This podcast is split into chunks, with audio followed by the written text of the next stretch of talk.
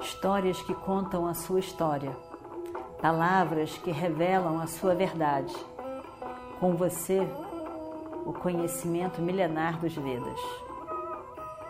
Escute diariamente e recomende a um amigo.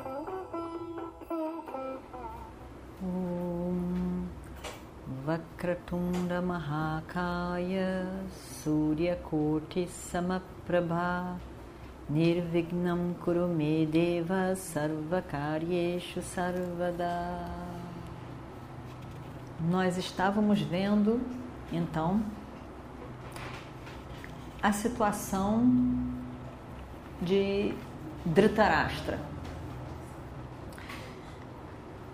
Dhritarashtra, que é o, o pai de Duryodhana e dos outros 99 filhos e mais uma filha,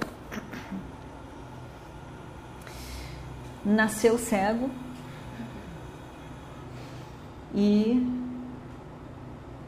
o problema principal de Dhritarashtra não era a cegueira física com o qual ele nasceu, mas a incapacidade de ver certas coisas com a sua própria mente. Ele era muito inseguro, tinha muito medo, muito medo, e era muito apegado ao seu filho Duryodhana e, em especial, e aos outros filhos. Ele, apesar de todo o carinho dado pelo seu irmão Pando. Ele se sentia sempre com menos. Ele não importava o que Pando fizesse, ele ia se sentir menos. E então, num determinado momento em que ele se viu, ele e os eles e os filhos tendo tudo, dominando tudo, sendo o único rei, ele de alguma forma se sentiu melhor, porque não tinha quem criticasse. Não que Yudhishthira criticasse o rei Dhritarashtra. Ele não criticava. Mas a mente de Dhritarashtra criticava a si mesmo. E ele só de ver Yudhishthira, ele se lembrava do Dharma e se lembrava que não estava agindo conforme o Dharma. Então, ver Yudhishthira causava uma perturbação na mente dele. Era ele com ele mesmo, mas ele ficava perturbado. É como se alguém estivesse gritando, berrando, que o que ele está fazendo está errado. Então, Dhritarashtra ficou com todo o reino para eles, junto com Duryodhana. E ele achou que foram momentos de paz. Mas momentos de paz, anos de paz, porque não, não teve o sobrinho para mostrar para ele que ele estava agindo inadequadamente com, com os sobrinhos que tinham valor de, de filhos. E quando aquela situação que ele achava que estava estabelecida foi colocada em causa, ele, ele, ele ficou muito zangado, ele ficou inseguro, ele ficou muito mal. E ele queria convencer as pessoas de que o que ele estava fazendo, o que Duryodhana estava fazendo era certo. Mas no fundo, ele sabia que não era certo. Então, Dhritarashtra começou a ficar completamente perturbado. E não conseguiu torcer toda a verdade dos fatos. Mas ainda assim, quem acreditou naquilo? Ele tentou acusar Yudhishthira de ser adármico. Quem vai acreditar que Yudhishthira possa ser adármico com tudo que ele fez?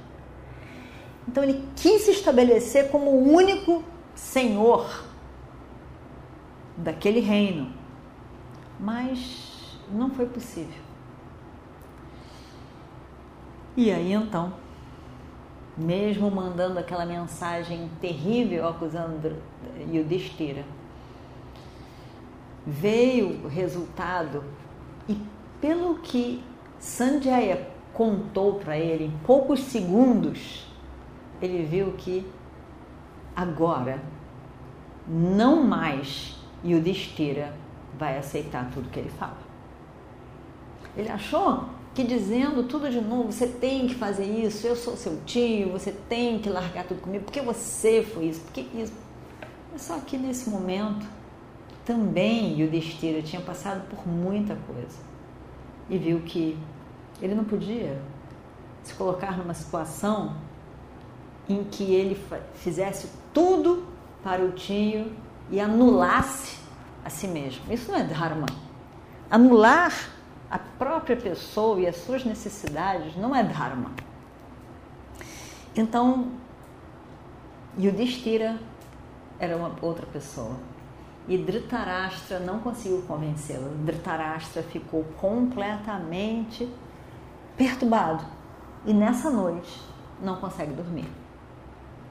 Imaginando o que Sanjaya trouxe de mensagem de Yudhishthira, Arjuna, Krishna, Drupada e todos os outros irmãos.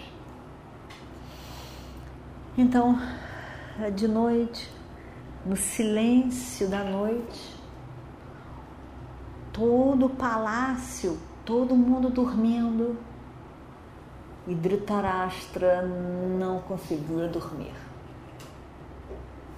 Completamente perturbado, andando para um lado do outro, se desesperando cada vez mais, sentindo sozinho, se sentindo confuso, ele chama Vidura, o seu irmão, que era um sábio em relação ao Dharma, o que, que deve ser feito, e que sempre trouxe juízo e foi uma pessoa presente, amiga, que gostava de, do irmão mais velho Dhritarashtra mas que ainda assim, quando as coisas não eram do jeito que Dhritarashtra queria, ele dizia: vai embora, você é filho da empregada, você não é isso, não vou te escutar. Na hora que tudo ficava ruim de novo, e ele não se aguentava, e ele não se aguentava, ele não se aguentava. Quem ele pedia para vir dar um suporte? Não era Duryodhana não era a mulher, não era uma outra pessoa. Irmão, Vidura, venha, por favor, faça companhia, me ajude, diga alguma coisa agradável para mim. E assim era, e assim foi o tempo todo. Dessa vez, o tempo tinha passado demais. E Vidura estava realmente muito insatisfeito com aquilo porque ele achou que já foi demais. O jogo de dados foi terrível. E o Destira, com os irmãos e a esposa, foram para a floresta. Ficaram fora 14 anos. E, e agora? Agora, pelo menos, devolva o que você prometeu devolver. Tudo bem, vamos todos esquecer isso tudo.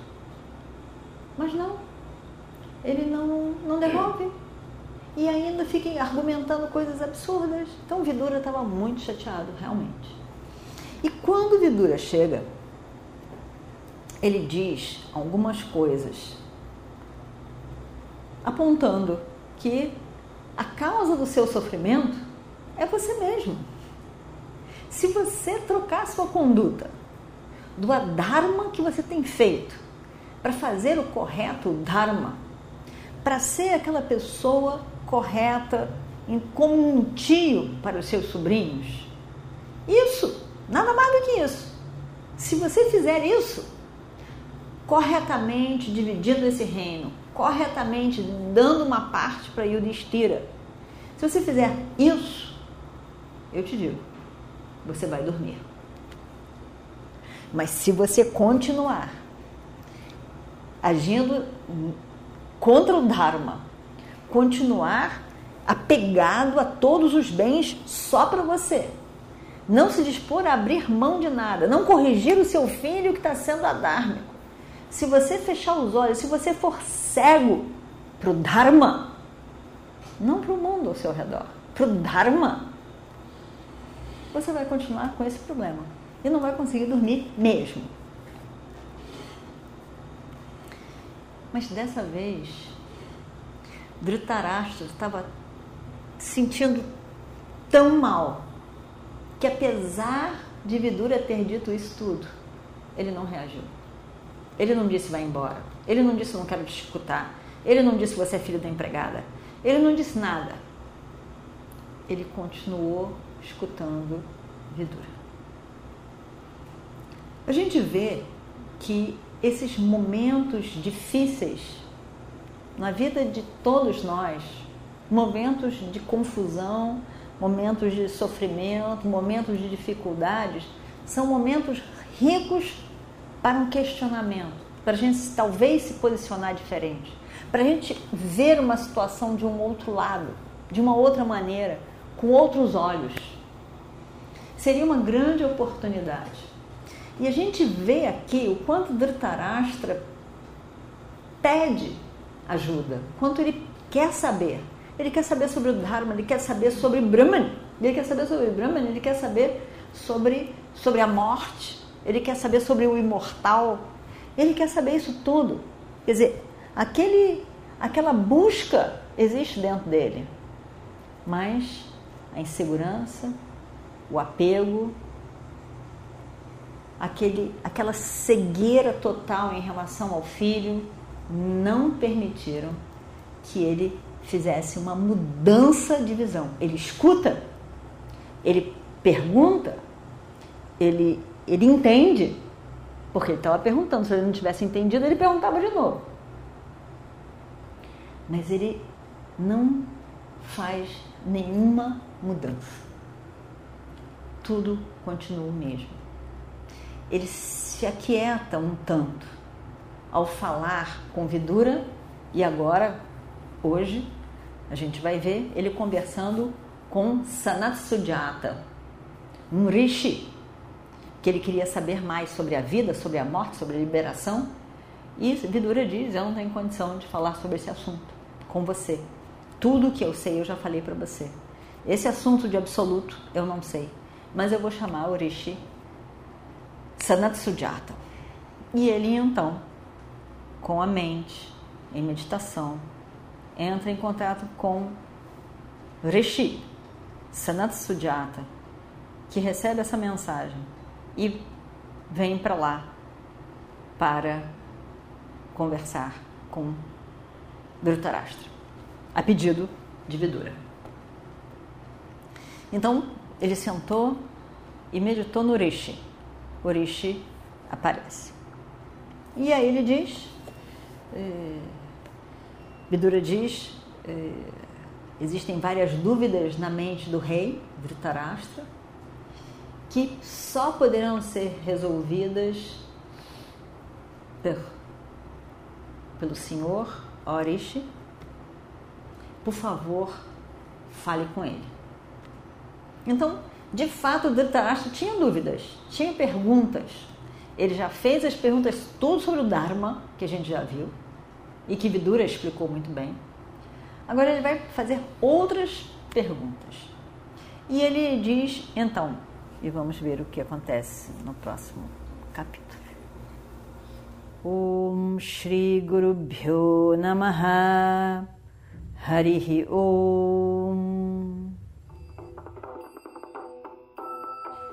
histórias que contam a sua história, palavras que revelam a sua verdade. Com você, o conhecimento milenar dos Vedas. Escute diariamente e recomende a um amigo.